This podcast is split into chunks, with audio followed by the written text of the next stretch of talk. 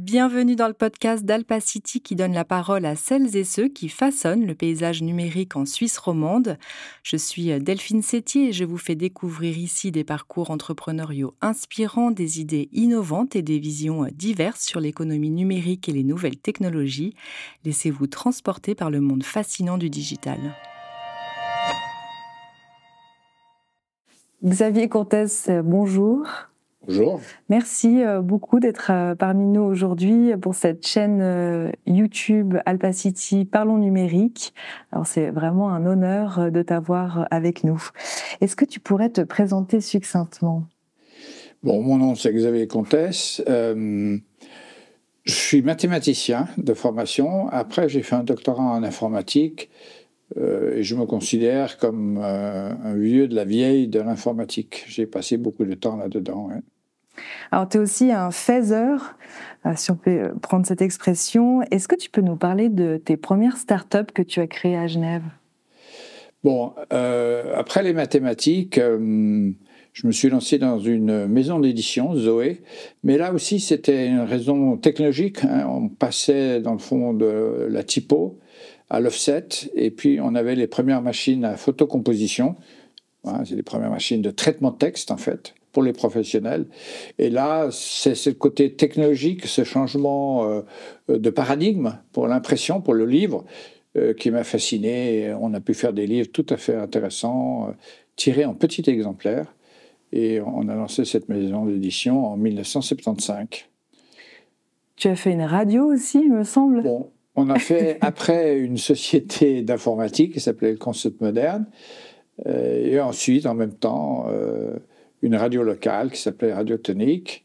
Donc, euh, édition, euh, informatique et puis radio. C'est en fait, euh, tout est lié à la communication, si on veut bien. Donc, moi, je m'étais beaucoup intéressé à, la technique et au contenu, avec plusieurs médias différents. Ensuite, tu, tu es parti plutôt dans le monde de la diplomatie. Est-ce que tu peux nous, nous dire... J'entre au gouvernement suisse parce que j'ai euh, une expérience de start-up. À l'époque, start-up, c'est un mot qu'on n'utilisait pas. Mais euh, dans le PME Magazine, justement, en 89, on introduit ce mot de start-up pour la Suisse.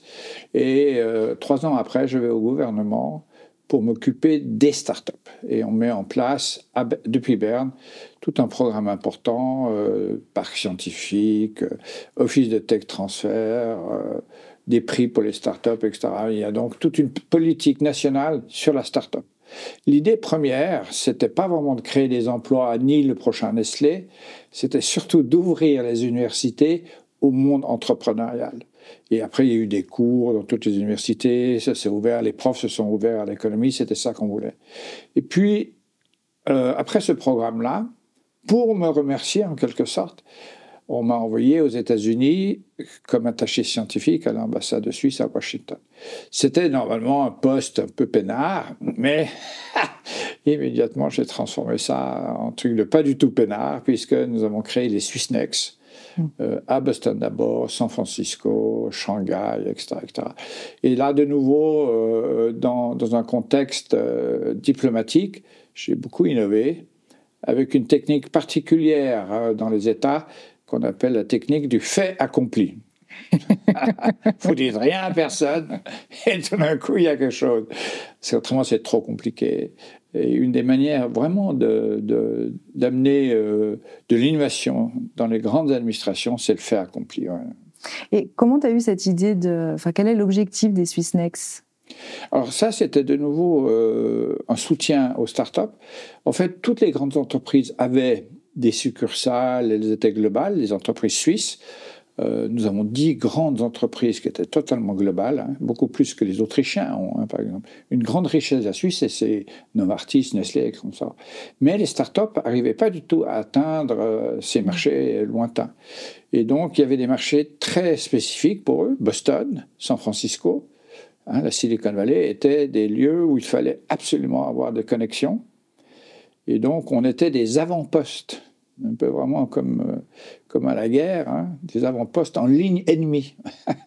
et on ouvrait les portes aux startups. C'était le but. Et après, on a ouvert la Chine comme ça. Et, c'était, dans le fond, hors, c'était des lieux, des territoires suisses, hein, c'était des consulats, mais c'était hors diplomatie officielle. C'était une nouvelle diplomatie qu'on appelait par la suite la diplomatie scientifique, qui consistait pas à dealer de la science, faire des programmes avec les Américains, mais faire pénétrer notre science, nos scientifiques, nos techniciens, nos technologues, nos, ingénieurs dans un marché hautement scientifique. Boston est hautement scientifique, San Francisco, c'est hautement. C'était ça la, stratégie. Hmm. Un peu plus tard, en 2012, tu as lancé aussi le Swiss Creative Center. Euh, à Neuchâtel. À Neuchâtel. Oui. Est-ce qu'il y a une idée qui se découlait des, des, Swissnex ou on était sur complètement autre chose? Alors, il y avait un lien, euh, parce que Thierry Lombard, qui avait financé euh, ce premier euh, poste à Boston, la, Banque Lombardie a beaucoup soutenu ces projets, avait toujours dit Ah, mais il faut quand même qu'on ait aussi sur sol suisse quelque chose qui soit l'équivalent de ça. Et moi, j'étais pas très chaud parce qu'en fait, les partenaires de ces Swissnex, c'était les universités. Donc, elles n'avaient pas besoin vraiment d'un, d'un Swissnex en Suisse. Par contre, euh, ce que je remarquais, c'est que des choses qu'on avait découvertes là-bas, notamment en Californie, euh, euh, par exemple, un truc qui a été à la base de, ce truc de Neuchâtel, c'était le design thinking. Donc, les, les Américains sont assez malins pour amener des nouvelles méthodologies de travail. Mais celle-là, elle ne pénétrait jamais dans les universités. Ou bien 40 ans après, quoi. Quand on rapatriait. Donc, on a fait ce, centre, Swiss Creative Center, dans le but de dire on va rapatrier euh, ce qui était né à Stanford, en fait, le design thinking. Et on a fait ce truc-là autour de ça. C'était la possibilité de penser des objets, des produits, euh, des services d'une manière à la Apple. Hein tout, était intégré du produit, du marketing, de user experience, tout quoi. Et ce design thinking était la base de ça. Donc c'est un mouvement très différent. C'est on va chercher sur sol américain une méthode et on l'amène et on développe un centre autour de ça. Ensuite, tu es, resté, euh, enfin, tu as beaucoup voyagé, mais tu es resté un petit peu plus sur le territoire suisse. Et en 2014, tu fondes avec Elmar Mock euh, un cercle de réflexion oui. qui euh, existe toujours, le Manufacture Thinking. Est-ce que euh, tu peux nous en dire plus? Alors, dans, dans, on est à Neuchâtel, on est dans ce Swiss Creative Center, et puis arrive l'annonce de euh, Apple sur une montre connectée. Mm. Et donc, on fait un, un, workshop sur la montre connectée en 2014, une année avant, quand Apple a annoncé, une année avant qu'elle sorte. L'Apple Watch sort en 2015. Donc, en 2014, on fait ce workshop. Et puis, euh, voilà, euh, on s'emballe un peu, puis on dit, voilà, c'est la fin de la montre suisse, la montre connectée va tout bouffer. En fait, elle n'a pas tout bouffé, on s'est un peu trompé, mais elle a ramassé tout l'entrée de gamme, tous les montres bon marché se sont fait avoir. Et puis, la montre suisse s'est positionnée sur le haut de gamme très rapidement, et se sont assez bien sortis sur le haut de gamme. Mais tout l'entrée de gamme, les montres à moins de 500 francs, euh, Apple a la moitié du marché, hein, l'Apple Watch a la moitié de ce marché. Donc c'était juste sur le fond. Euh, la Suisse n'a absolument pas réagi. On a quelques essais de Tissot euh, et du groupe Swatch dans le connecté, puis Tag mais enfin on n'a pas euh, développé une technologie propre à la Suisse. Et c'était ce qu'on voulait et, et c'est raté. Et donc, du coup, on a fait ce think tank sur la manufacture en se disant Ouh là et c'est toute l'industrie suisse qui est tellement importante. Hein. Vous savez qu'on est un des pays encore le plus industrialisé par rapport aux Français, aux Allemands, etc. En proportion. Hein. C'est un pays très industrialisé. Et particulièrement euh, Neuchâtel et l'arc jurassien, où la moitié des gens vivent de l'industrie. Il hein. ne faut pas oublier, c'est un truc extrêmement important. Et on s'est dit, mais s'ils ratent euh, ce virage euh, de ce qu'on appelle maintenant Industrie 4.0, euh, ben, il y a des milliers d'emplois qui vont disparaître. Donc on s'est mis en think tank, une force de proposition, on a fait des voyages, on a été voir un peu tout, en Chine, au Japon, en Allemagne et partout, aux États-Unis. Et, et, on a sorti un livre, un sujet, on a écrit dans la presse, on a fait des conférences on a même fait un prix. Euh, je crois qu'on a bien bousculé les choses, un peu comme le design thinking. Une dizaine d'années après, on peut dire, voilà, l'industrie 4.0 est en marche. Alors justement, euh, tu, parles de, livres, d'écriture. cette année, il y a l'École 4.0 euh, qui est sortie. pourquoi tu as choisi ce sujet? Et puis comment vous vous organisez dans le manufacture thinking pour rédiger, pour coécrire? Alors, d'abord, petit à petit, Manufacture Thinking, on est une trentaine, hein, une vingtaine d'entreprises qui financent, une trentaine de gens qui travaillent. Euh, c'est euh, de l'intelligence collective. Alors, c'est compliqué, l'intelligence collective, parce qu'il faut à la fois se réunir, à la fois écrire, à la fois partager et faire naître des idées. Donc, on prenait un thème chaque année, les data une année, l'intelligence artificielle une autre. Tout était lié, dans le fond, à cette révolution, la quatrième révolution. Tout est lié à ça. Mais on prenait chaque fois un thème précis, les données, les algorithmes, l'IoT, hein, l'Internet des, objets, pour euh, approfondir collectivement notre savoir. Puis, on faisait un livre pour diffuser ça. Le livre était à la fois pour le diffuser euh, texto, mais aussi comme soutien à des conférences, à des workshops, etc. Dans la Romandie, et comme cible l'industrie. Ça a assez bien marché parce qu'il y a eu des articles de presse, il y a MSM qui fonctionne avec nous et on a euh, petit à petit, euh, je, pense, euh, participé à cette veille, puis à cette vulgarisation, puis au fait que les boîtes ont bougé. Aujourd'hui, l'industrie romande est de plein pied dans le 4.0. Vous voyez, il y a des bijoux et on n'est pas du tout largué.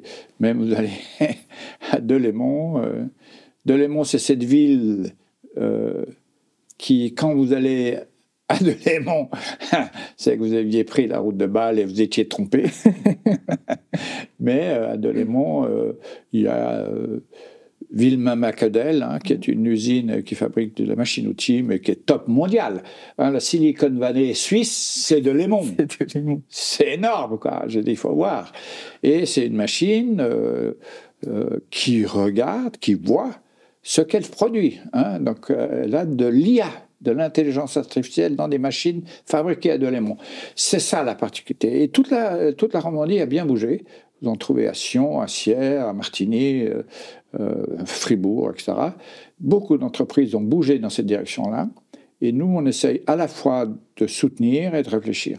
Maintenant, on est dans une phase encore plus importante.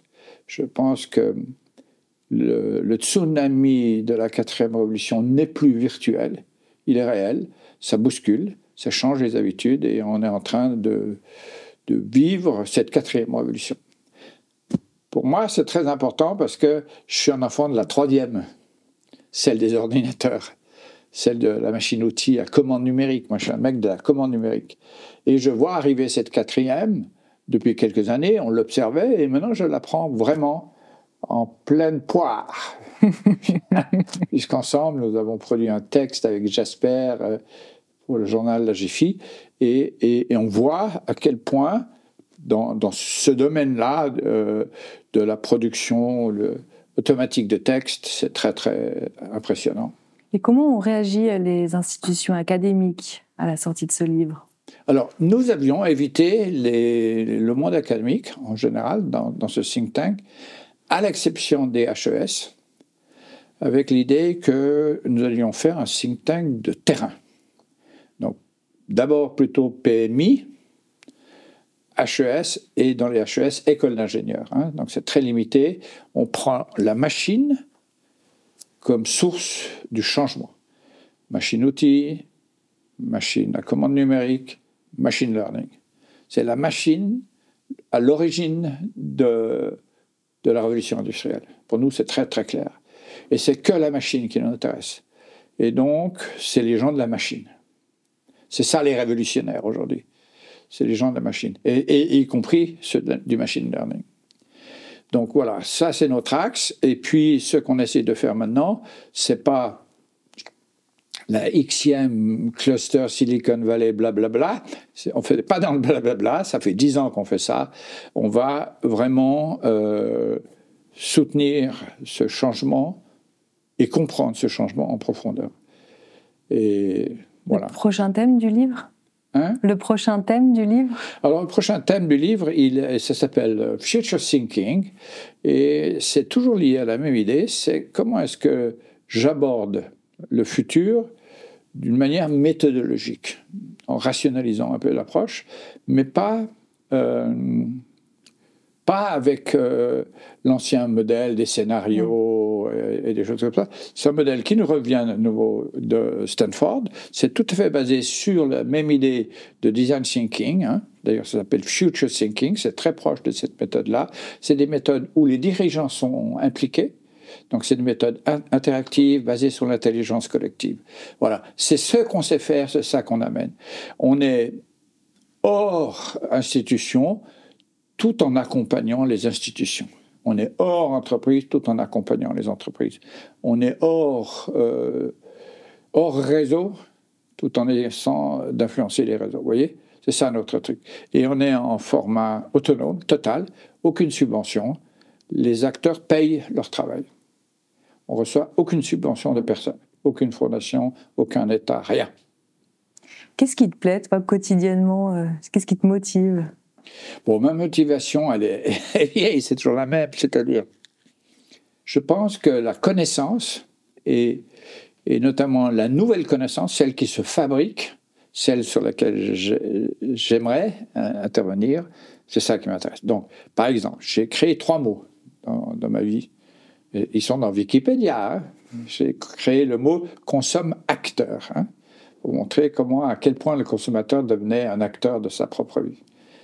Euh, je, suis passionné par ça, hein, franchement, et, donc euh, voilà. Et, je veux être un acteur, pas, un spectateur, en gros. Mhm.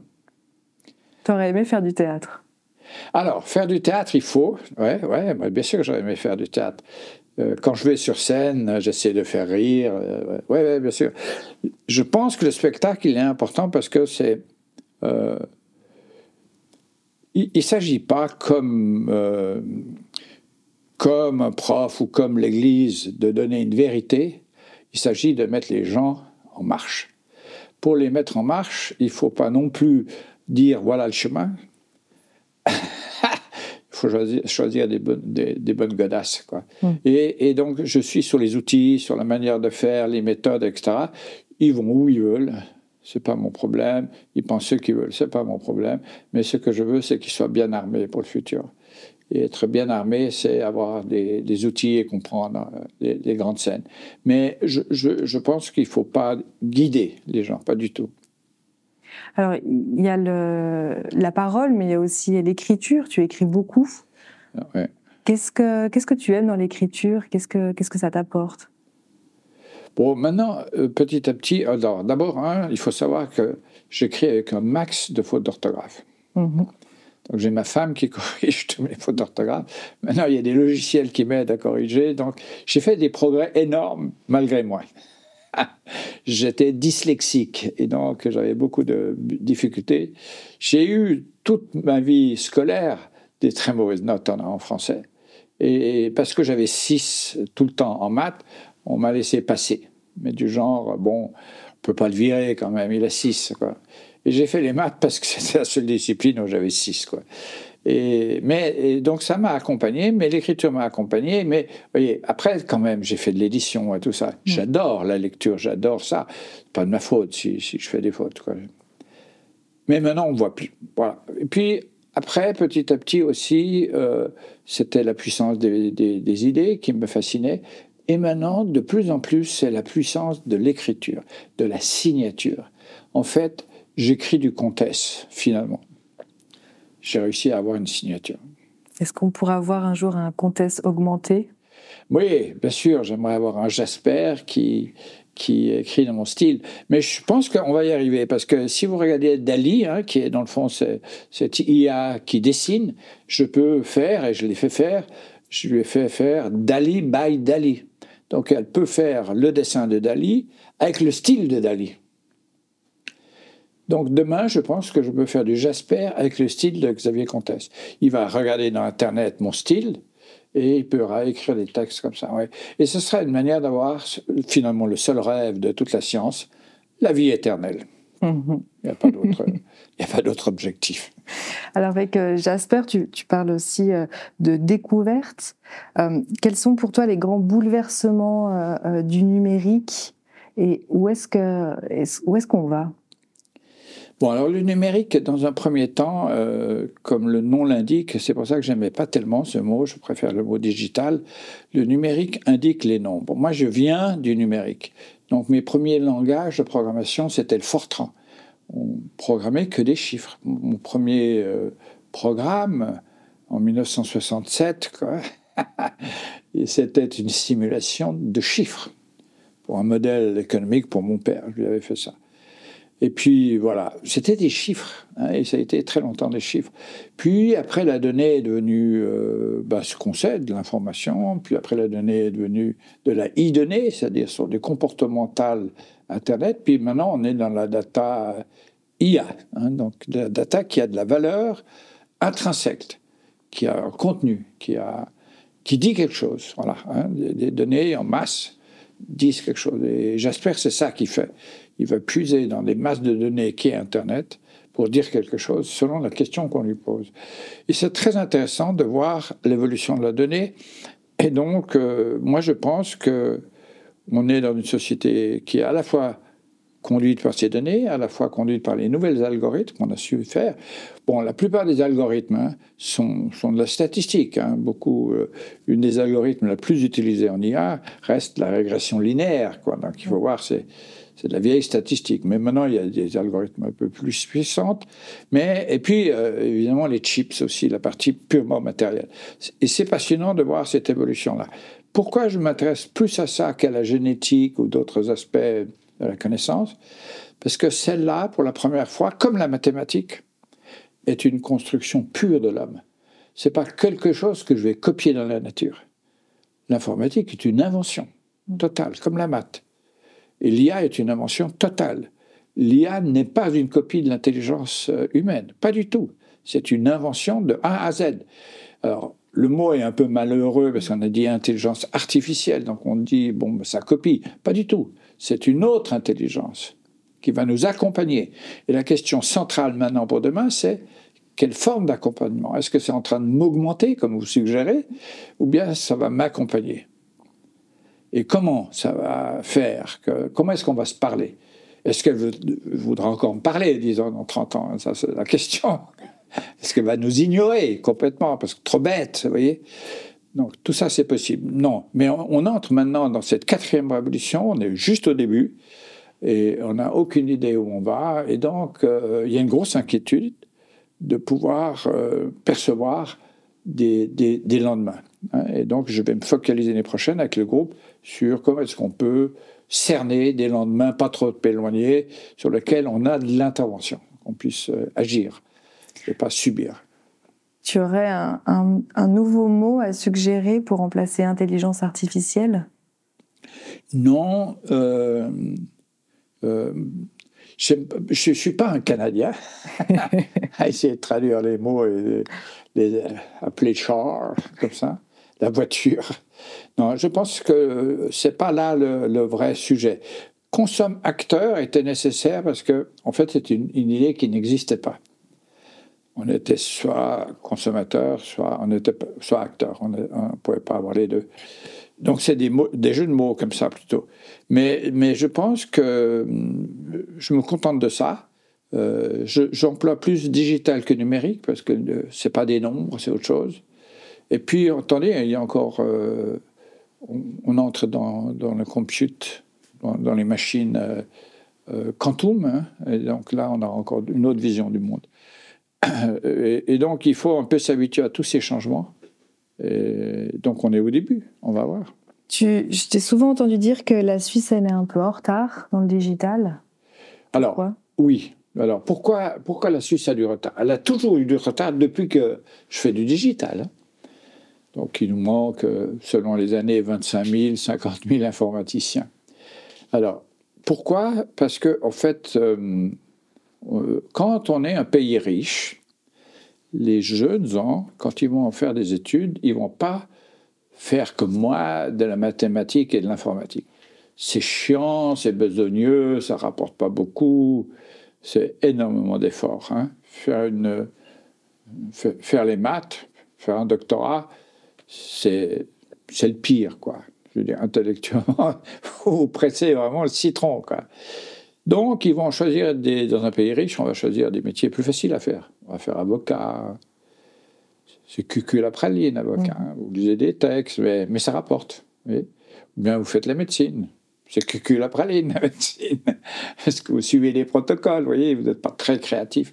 Mais ça rapporte. Et donc, voilà, les, enfants euh, de sociétés aisées vont faire ça. Vous faites un peu histoire de l'art, ou, ou des expositions, je ne sais pas quoi.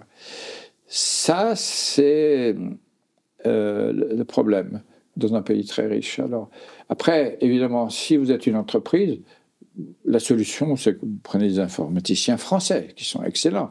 Maintenant, ils prennent des Roumains ou des Indiens, ils sont excellents. Donc, vous avez toujours la possibilité de trouver une main-d'œuvre à l'étranger qui, eux, viennent de, des conditions plus difficiles que nous et où ils forment des matheux et des informaticiens en masse. Donc, voilà, on a résolu ce problème depuis très longtemps. Donc, en fait, la Suisse n'a pas ce problème-là en termes de travail, elle a ce problème-là en termes de qu'est-ce que je design comme formation pour mes propres enfants. C'est là où on se trompe. Mais c'est un problème différent. Comment t'imagines euh, la renaissance industrielle suisse La quatrième révolution industrielle est une opportunité pour la Suisse parce qu'elle est gourmande en trois choses. Il faut des gros capitaux. Une industrie 4.0, c'est quelque chose. Hein. on a visité Lonza, c'est des grosses installations. Il faut, ou bien ce que Novartis a fait dans ses chaînes 4.0, c'est des chaînes hautement autonomes. Hautement autonomes. Donc c'est cher, donc il faut beaucoup de capital. On l'a. Euh, c'est plus des ingénieurs que des ouvriers. C'est bon aussi. Et la troisième chose, il faut garder ça secret le plus proche possible des headquarters. Il ne faut pas construire une industrie 4.0 en Chine. Ils vont nous la copier. Donc, c'est très favorable. Je pense qu'on a un temps où on a une réindustrialisation obligatoire. Capital, ingénieur, secret. Et la question secret, cyberattaque et tout ça, vous allez voir, dans ces prochaines années, ça va être un enjeu majeur. Donc on va rapatrier tout ce qui est un peu touchy, tout ce qui est un peu dangereux, tout ce qu'on ne veut pas qu'on nous espionne, qu'on nous prenne. Et puis, vous savez, dans ce domaine de l'informatique et de l'IA, ce sera encore pire, on ne va pas breveter tellement. On va move forward, on va faire, faire, faire, faire, faire. Breveter, ça ne sert à rien. Et donc, euh, on entre dans un moment où on va plutôt regarder nos gens, contrôler nos gens, contrôler nos investissements. Et je pense qu'on va être dans une ère de proximité énorme. Pas du tout à cause de toutes les théories sur euh, il faut manger les haricots de, de mon jardin. Non, ça n'a rien à voir. C'est juste factuel. Hein. Le capital, les ressources, le secret. Ah, tu as également euh, étudié les territoires apprenants. Hmm. Est-ce qu'il y a un lien avec cette industrie suisse? Alors, ce concept de territoire apprenant, c'était pour l'opposer un peu à ces idées de cluster, à ces idées d'écosystème. Euh, territoire apprenant, c'est à mon avis la prochaine étape. Hein.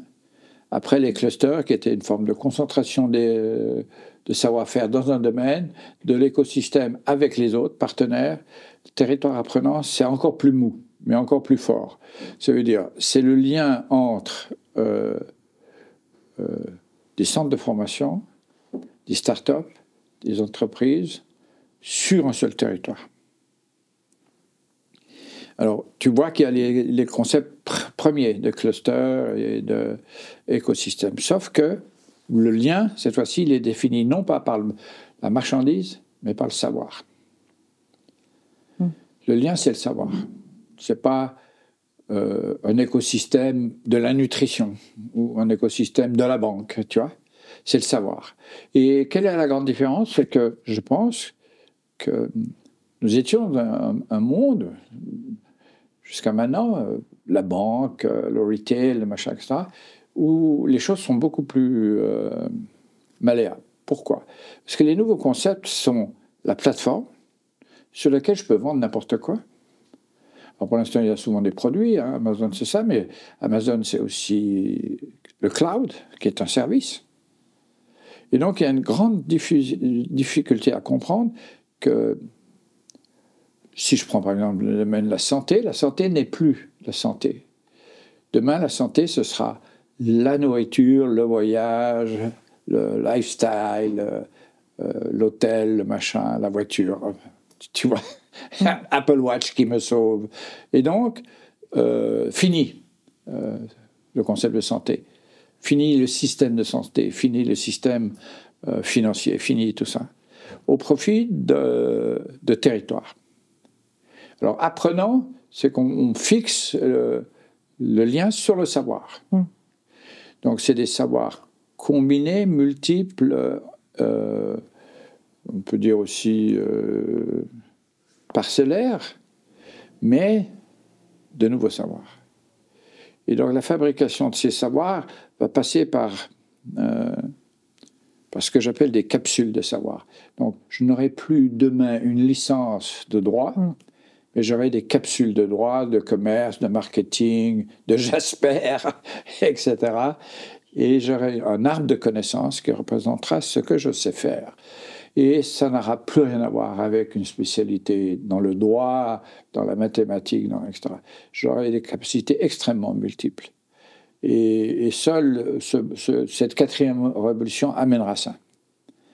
Et donc je vendrai mon arbre de connaissances sur un territoire du savoir. Qu'est-ce que tu retiens de toutes tes expériences? Est-ce que tu t'es assagi? Non. non, non. Ce que je retiens, c'est que c'est super excitant. À chaque petite chose que je fais, euh, je m'emballe, je vis ça comme, euh, je vis ça comme un découvreur. Vous voyez, j'ai l'impression d'être. Euh, la Terre, c'est l'Amazonie. Chaque fois que je trouve une nouvelle fleur, un nouveau papillon, je m'exalte. Euh, j'adore. Et, ce qui est nouveau, c'est que comme je suis formé par la mathématique euh, avec l'idée première que j'invente mon futur, que je le construis, comme la mathématique, je ne suis pas un découvreur de nature, je suis un fabricateur de nature. Vous voyez et dans le moment que je me sens comme un transformeur, les choses qui existent sont là pour être réécrites. Donc je réécris tout. Est-ce que tu aurais euh, deux recommandations d'un livre, d'un reportage, d'une chaîne YouTube que tu suis ou différentes sources d'informations à nous partager? Alors, moi, euh, je suis à la recherche des signaux faibles et pas des trends. Donc, je vous déconseille tout ce qui est journaux habituels, médias habituels, etc. parce que de toute façon, ça vous arrive, les gens vous en parlent, etc. Puis de toute façon, on regarde aussi un petit peu la télé. Donc, tout ce qui est tendance, on sait. Les signaux faibles, c'est dans le fond le début d'une tendance qui pourra peut-être avoir de l'effet sur vous. Ils sont plus difficiles à déceler. Donc, moi, j'ai un site que je regarde souvent qui s'appelle CB Insight mais je regarde aussi Medium, qui sont des gens qui font euh, des blogs. Euh, j'ai une source en Chine d'une nana qui m'envoie leurs trucs. J'adore parce que je comprends rien, mais je sens qu'ils ont raison. Donc euh, c'est de l'anglais, mal foutu, mais, voilà. Elle s'appelle Rachel. C'est fascinant de voir qu'en fait, ben, par exemple, en termes musicaux, je, suis Radio Paradise. Radio Paradise, c'est un gars qui, qui fait ça tout seul dans les montagnes euh, californiennes. Et il passe exactement la musique que j'aime. Mais c'est hallucinant. Tout ce qui passe, j'adore. Radio Paradise. C'est ça demain. C'est un monde comme ça. Et le gars, je ne l'ai jamais rencontré, mais je lui envoie 100 dollars chaque année pour le faire survivre, parce que c'est bien. Est-ce qu'il y a une personne que tu souhaiterais voir à ta place aujourd'hui?